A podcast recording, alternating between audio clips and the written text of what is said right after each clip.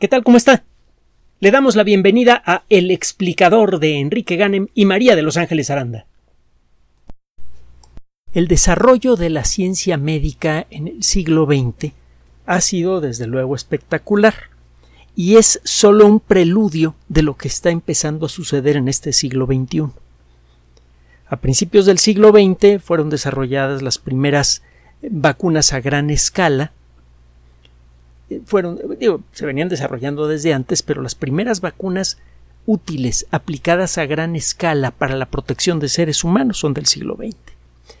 Los eh, antibióticos, sus hermanas las sulfamidas, en las eh, técnicas para poder explorar cada vez con mayor detalle el funcionamiento del cuerpo humano y poder, por lo tanto, detectar estudiar y eventualmente corregir cualquier problema cada vez con mayor precisión, eh, fue algo que se comenzó a hacer posible gracias al desarrollo de la biología molecular, de la eh, química orgánica, de la ingeniería genética.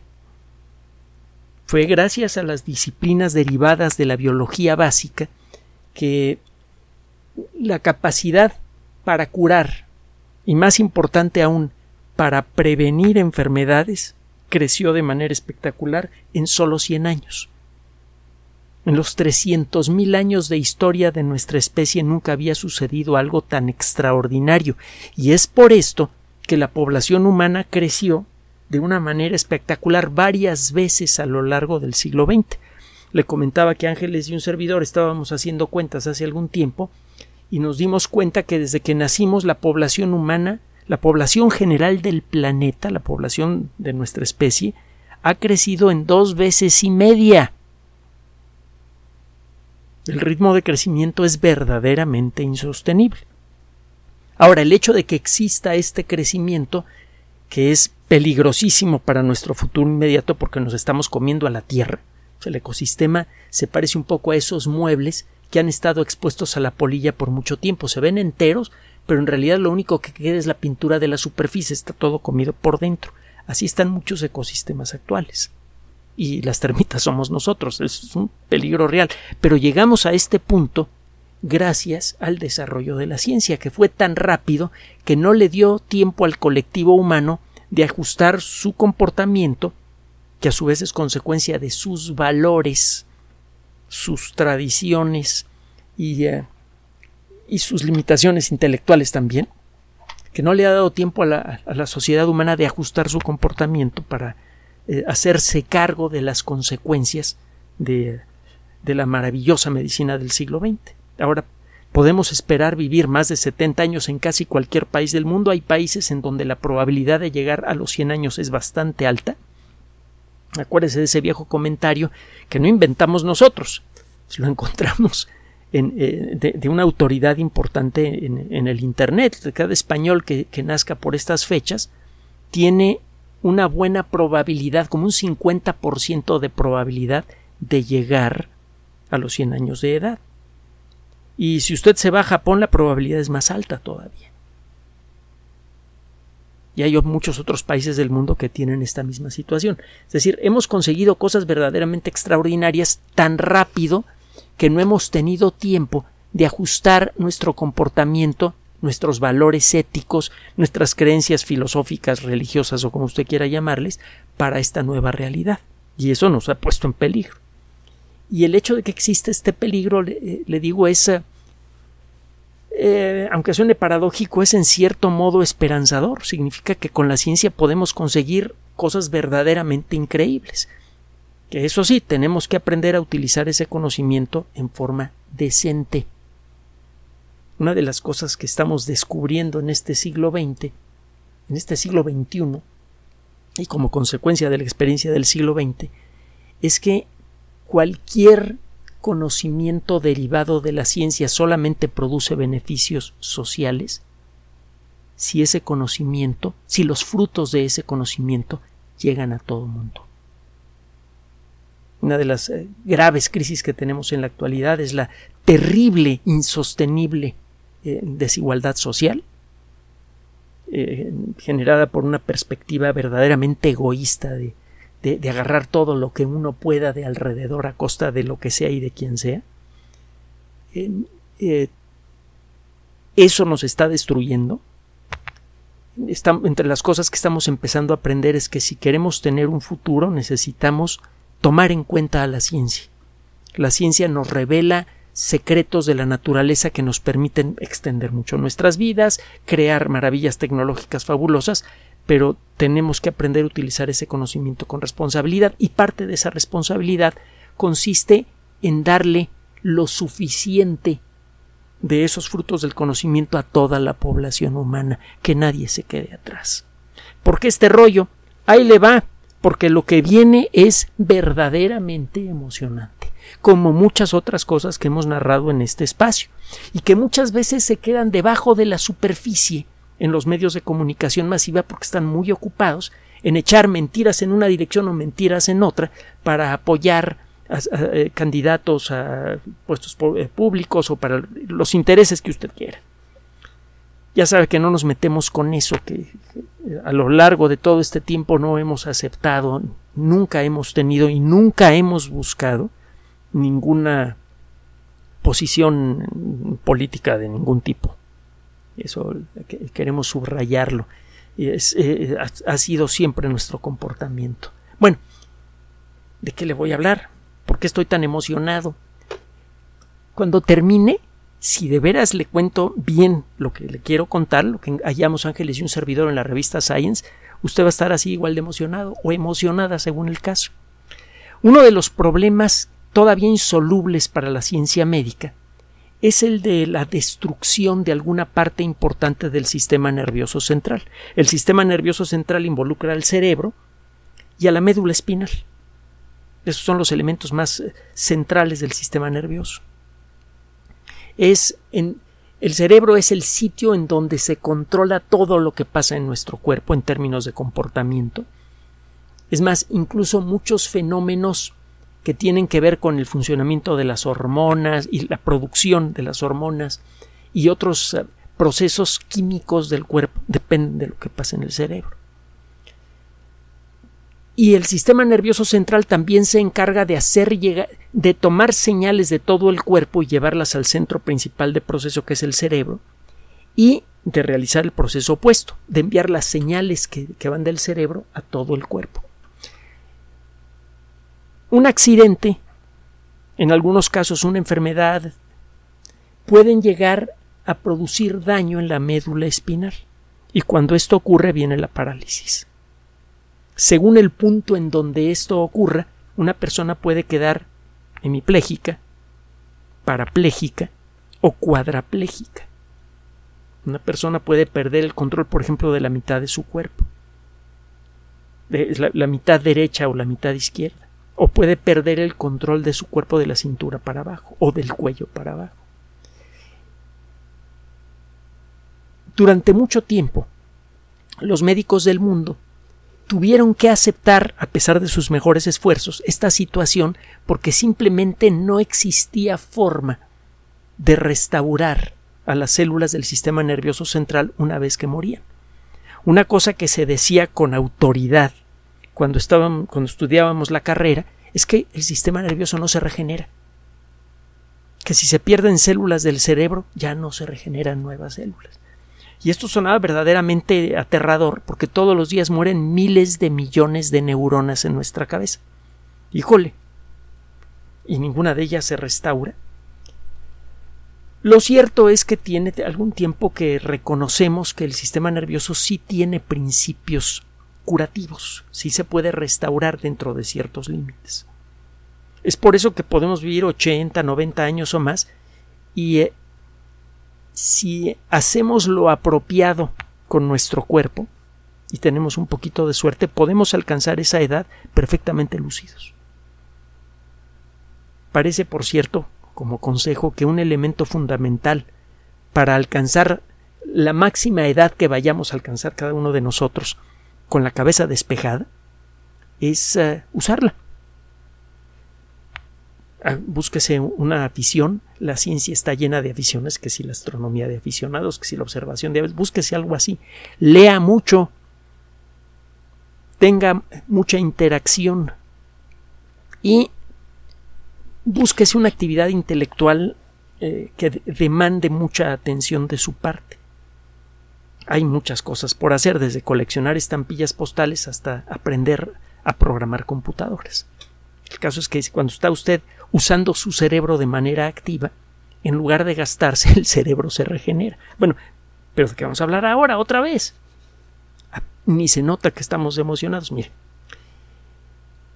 se viene buscando desde hace tiempo la manera de restaurar el movimiento en personas que han quedado paralizadas como consecuencia de un accidente, por ejemplo.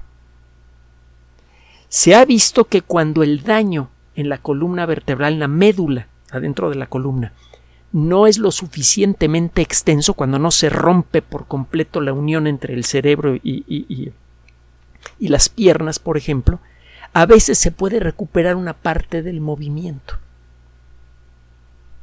Incluso en ciertas circunstancias se dan condiciones que los médicos en su momento eh, eh, clasificaron como eh, milagrosas. Una persona podía volver a caminar muchas veces con limitaciones después de varios años de esfuerzos de rehabilitación y solo cuando había suerte. Al estudiar con calma estos casos, los expertos en el asunto se empezaron a dar cuenta que sí parecen existir principios que son esos principios, pues en aquella época no se sabía, alguna sustancia, algún algo que podía estimular la regeneración parcial de las neuronas que habían sido cortadas en la espina eh, dorsal como consecuencia de un accidente. Y eh, poco a poco se empezaron a buscar alternativas para darle la vuelta al problema de, de, de la pérdida de contacto entre el cerebro y las extremidades inferiores. Por ejemplo, se empezaron a buscar soluciones eh, electrónicas. Las hemos narrado en su momento. Se colocan sistemas electrónicos en, en el punto, en el último punto de la columna en donde las señales del cerebro todavía llegan, justo antes del lugar en donde ocurrió el corte. Y se ponen receptores electrónicos en la parte que ya no recibe señales del cerebro. Es decir, se ponen elementos electrónicos antes y después del punto en donde ocurrió la fractura.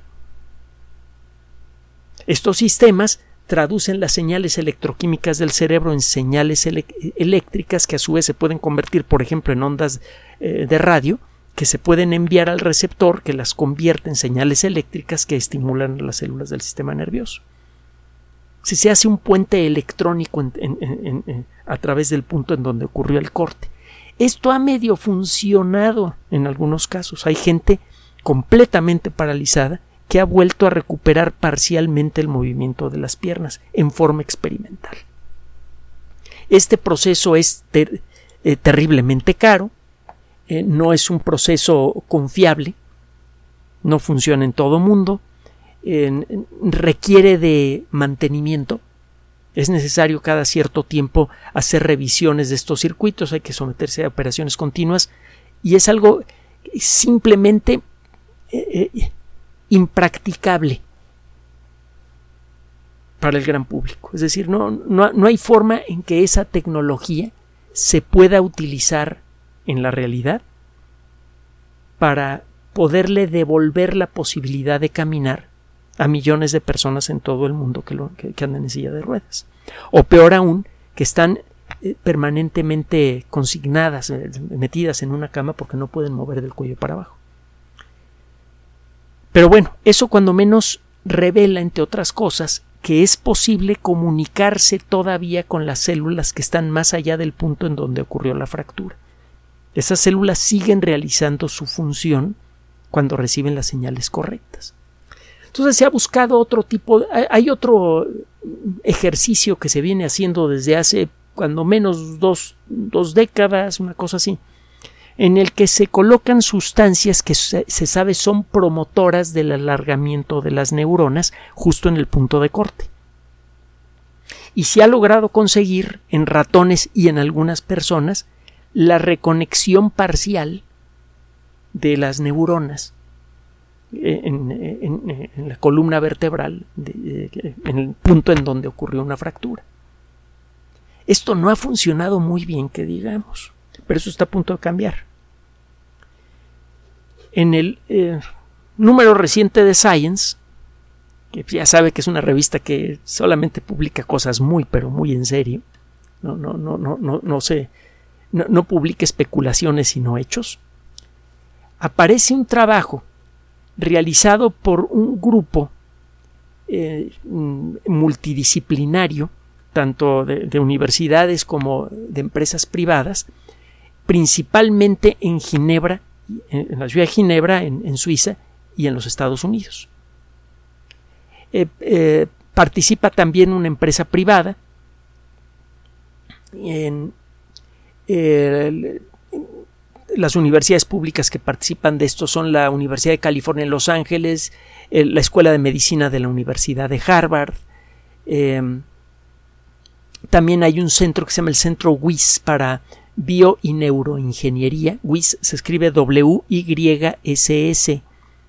Busque eso, WIS, W-Y-S-S, y busque Bioengineering, en inglés, bioingeniería en inglés. Ahí va a encontrar algo. Eh, este grupo de investigación internacional y multidisciplinario tiene tiempo trabajando con el problema de cómo incitar la regeneración eh, de, las células del sistema nervioso en el punto en donde ocurre un corte.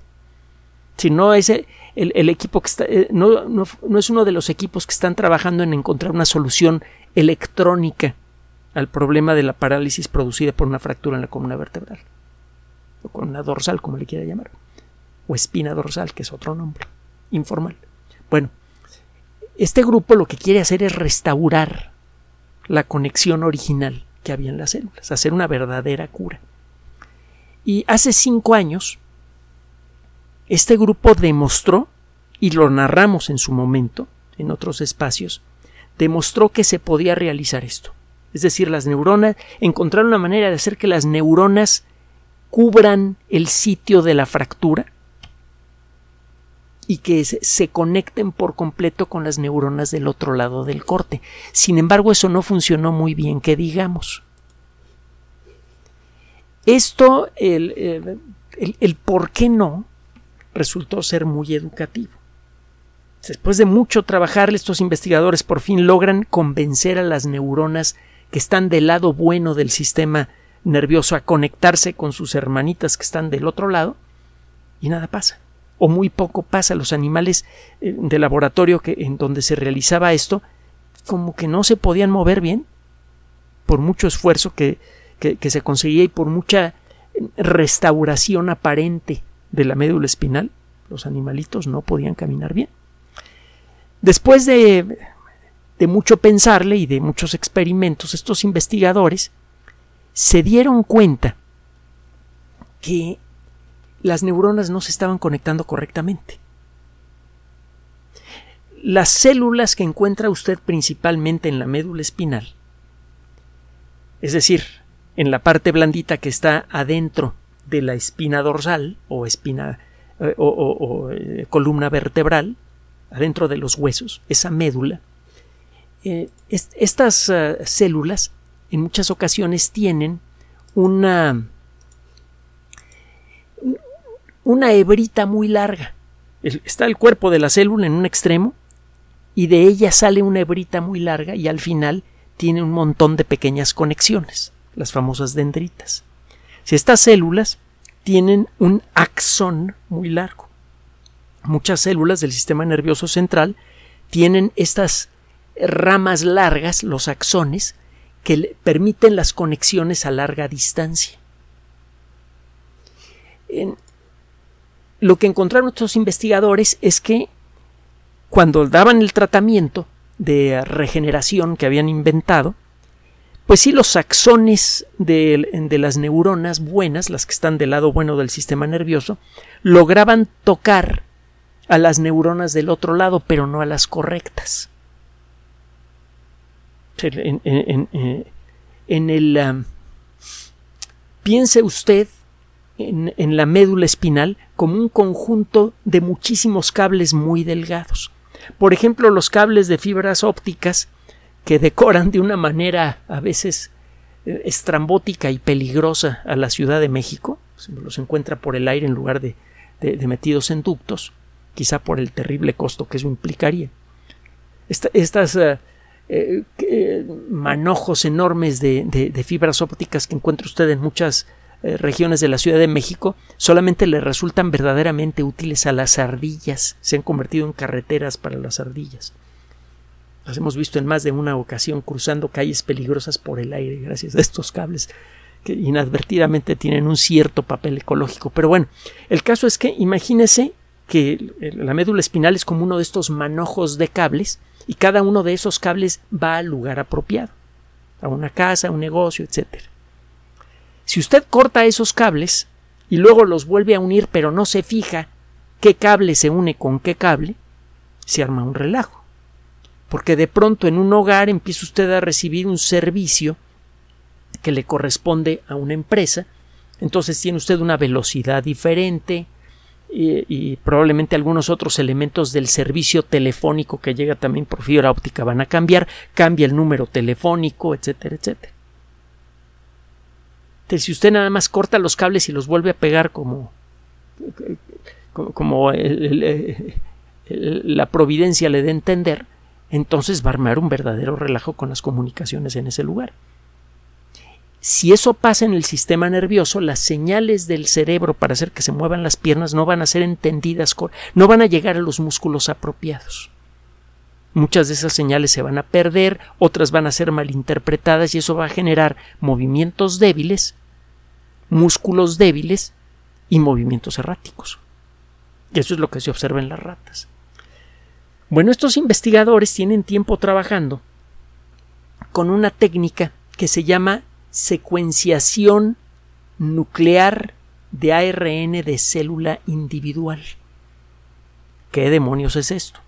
Bueno, el ARN, el ácido ribonucleico, es una molécula químicamente hermana del famoso ADN, el ácido desoxirribonucleico. El ADN es la molécula que guarda toda la información sobre las proteínas que la célula sabe fabricar. Es gracias al correcto funcionamiento del núcleo que las células se pueden poner a fabricar las proteínas que necesitan para hacer su labor. Bueno, este trabajo requiere de un intermediario que es el ARN. El ADN es una molécula súper delicada. Todo está bien guardadita en el núcleo, protegida por una serie de proteínas y un montón de estructuras. Esa información no se puede utilizar para hacer funcionar la fábrica de proteínas que se encuentra fuera del núcleo y que se llama retículo endoplásmico. Lo que se hace es que un proceso molecular bien complicado que estamos empezando a entender y a dominar se encarga de hacer fotocopias de, los tramos del ADN en donde se encuentra grabada la información para construir proteínas. Al tramo del ADN, al tramito de ADN que tiene la información para fabricar una proteína se le llama gene. Bueno, cada gene, y estoy simplificando aquí mucho las cosas, tiene un montón de vericuetos, cada gene es copiado en una molécula que se llama ARN mensajero. Ah, porque debes saber que hay muchas formas diferentes de ARN. Bueno, la información se copia a una eh, molécula que se llama ARN mensajero. Es una molécula fácil de fabricar, fácil de reciclar y más resistente que el ADN.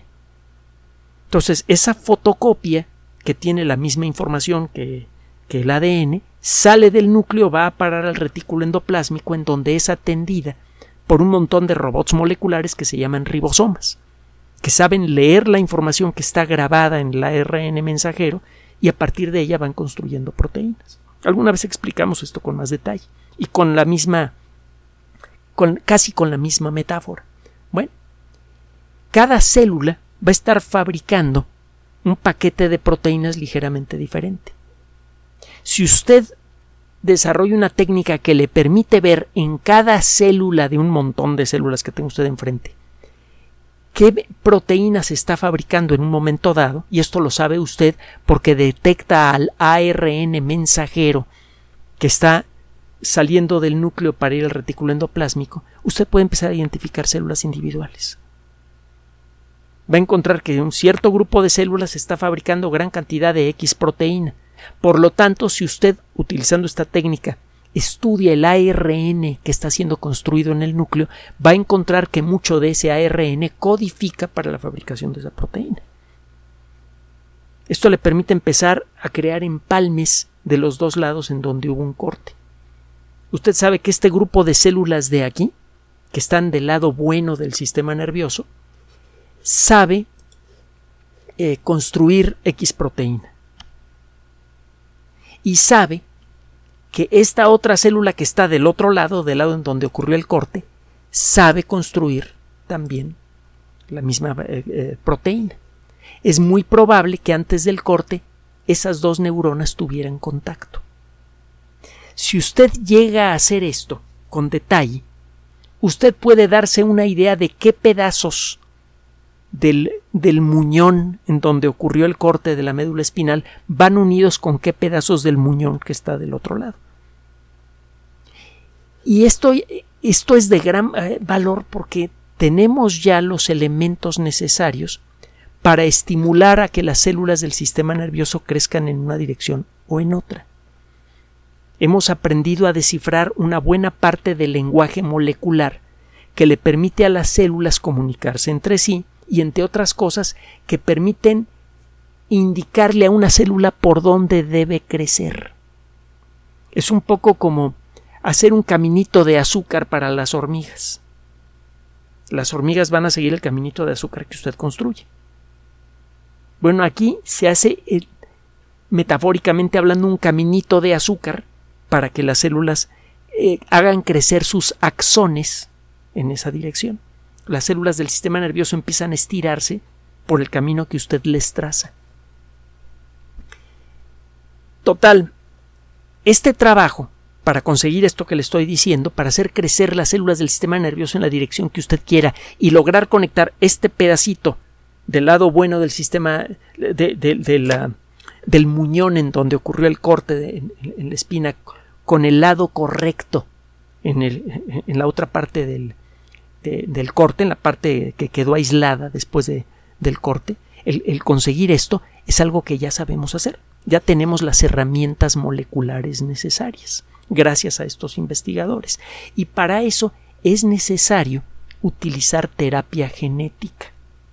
Es decir, es necesario jugar con los genes de las células que están del lado bueno, del lado del sistema nervioso que funciona bien, el que está antes del corte.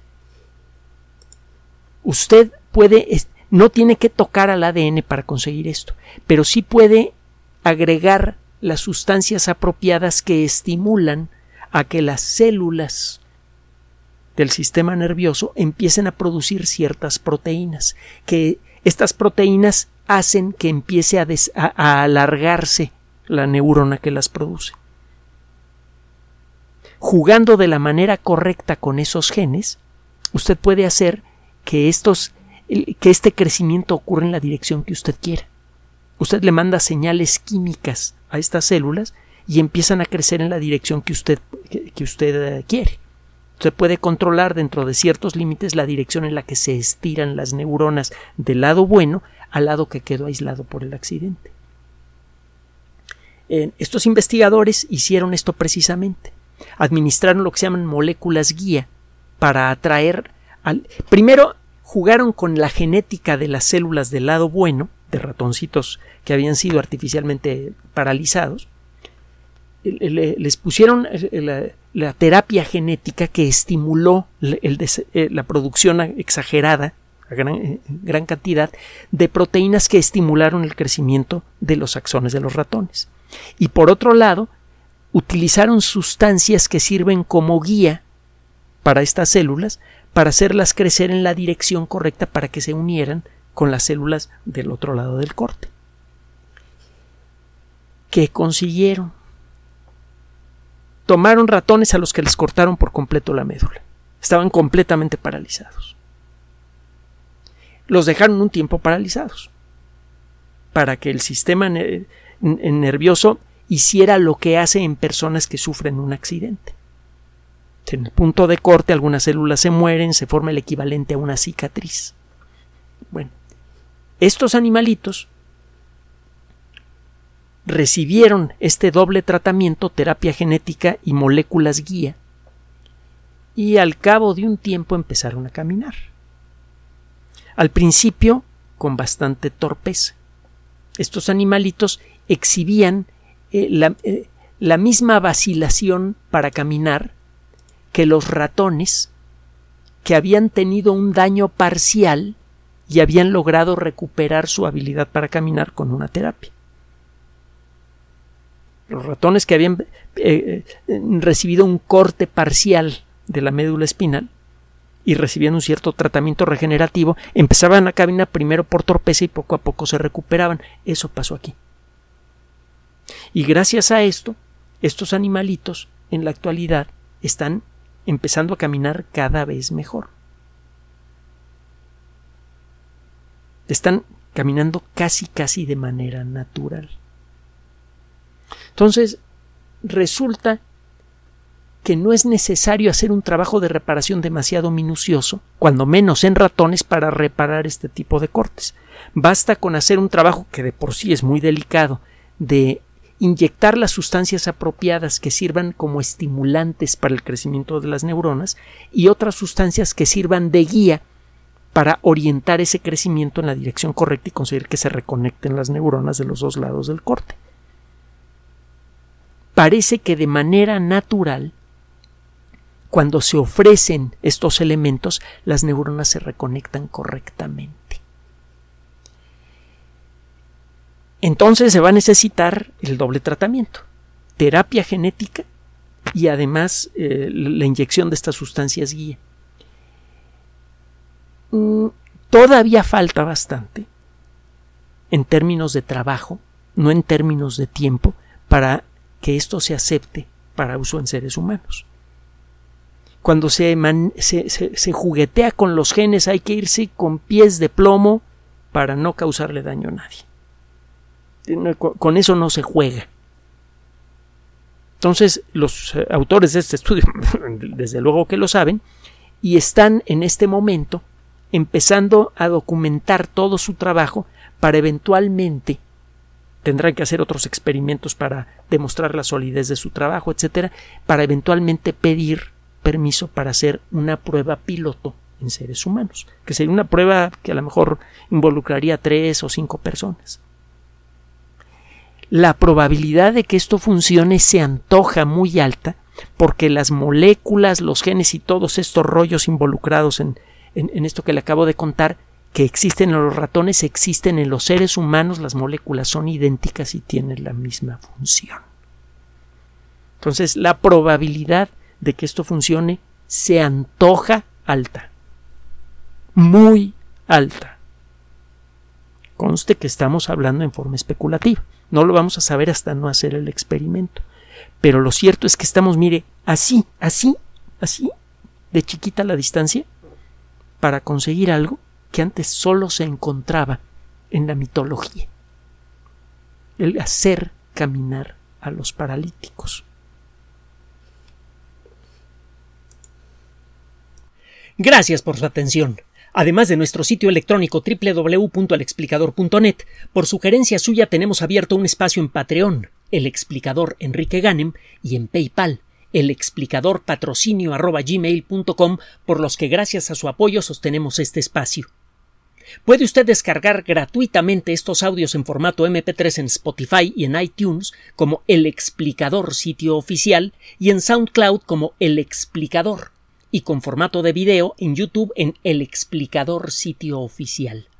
Recuerde nuestras redes sociales de siempre, Twitter Enrique-Ganem y en Facebook Enrique Ganem sitio oficial, El Explicador y los grupos que usted ya conoce. Finalmente, El Explicador siempre somos María de Los Ángeles Aranda y Enrique Ganem. Gracias.